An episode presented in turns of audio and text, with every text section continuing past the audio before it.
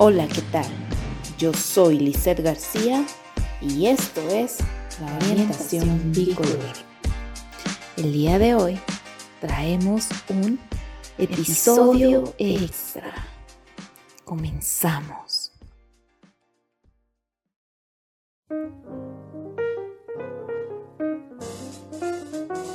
En esta ocasión, hacemos una conmemoración a Sigmund Freud, médico neurólogo, padre del psicoanálisis y una de las mayores, figuras del siglo XX. A 165 años del nacimiento de Freud, la trayectoria que dejó plasmada en sus numerosos aportes a la psicología y al estudio de la mente, además de ser fundador del psicoanálisis, lo coloca como el, psicoanalista más importante de todos los tiempos, misma que es una herramienta para analizar los procesos psíquicos del ser humano. Pero, ¿quién, es Freud? Nació el 6 de mayo de 1856 en Freiburg, actualmente Pribor, en la República Checa. Aquí pasó sus primeros tres años de vida, pues su familia se vio obligada a huir debido a los disturbios antisemitas a Leipzig. Freud venía de una familia judía. Consideraba a la religión una neurosis que podía acercarse a la locura.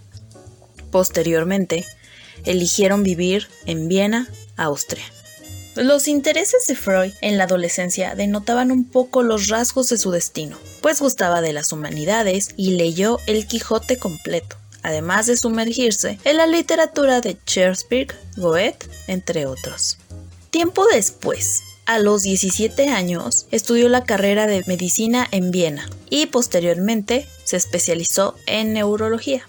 ¿Cuáles, fueron, sus aportes? Freud habló acerca de las histéricas sufren de reminiscencias, donde señala que quienes sufren de histeria es debido a que se remotan en vivencias que les causaron dolor en el pasado.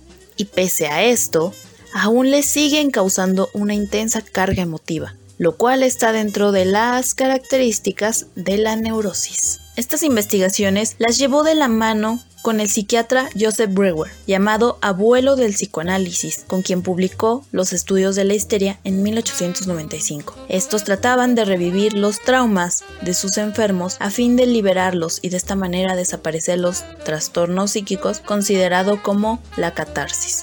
Con ello se encuentra que lo traumático está relacionado con alguna situación reprimida y si no se exterioriza, tal tratamiento no haría efecto. En cierta parte, estos permanecen como carga duradera de la vida psíquica y fuente de continua excitación. Aquí descubre que el deseo reprimido permanece en lo inconsciente y este buscará una satisfacción, sustituye de lo reprimido y aparece la, histeria. Esto se puede relacionar con sus demás aportes, donde destaca la, teoría, del, desarrollo, psicosexual. Aquí explica que a través de una serie de etapas en las cuales las energías relacionadas con el placer y estas se centran en zonas erógenas, se define la personalidad. El líbido es lo que le da la fuerza impulsora del comportamiento. Por tanto, él expone que si estas etapas se completan satisfactoriamente, la personalidad del individuo se vería beneficiada. En caso contrario, el individuo desarrollará una personalidad patológica en base a ese conflicto no resuelto. También habló acerca de la teoría del superyo, donde la personalidad es conducida por tres fuerzas psicológicas conflictivas, las cuales operan en la mente. El preconsciente, superyo, el consciente, yo, y el inconsciente, ello explicadas con la metáfora del iceberg y deduciendo que hay fuerzas internas que dirigen de alguna forma nuestro comportamiento. Él señala que estos niveles deben estar en equilibrio para una personalidad sana. Además, encontramos la, interpretación, de los sueños en 1900, donde distingue al sueño como un manifiesto y los pensamientos del sueño latente, los cuales no son conscientes, pero se expresan a través de los sueños. En pocas palabras, el sueño representa la forma de realizar un deseo reprimido y dependiendo la ansiedad, se convierten en pesadillas.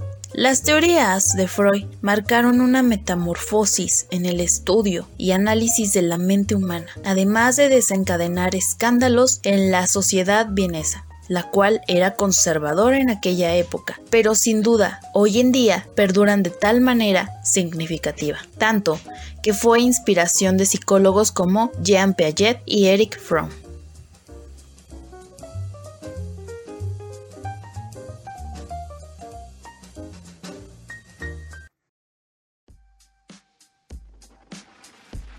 Muchas gracias por escuchar nuestro episodio extra en la orientación De igual forma, te invito a que participes y comentes si te ha gustado este segmento. Lo podemos preparar para traer más personajes que han aportado diferentes cosas a la psicología. Nos vemos en otro episodio. Chao.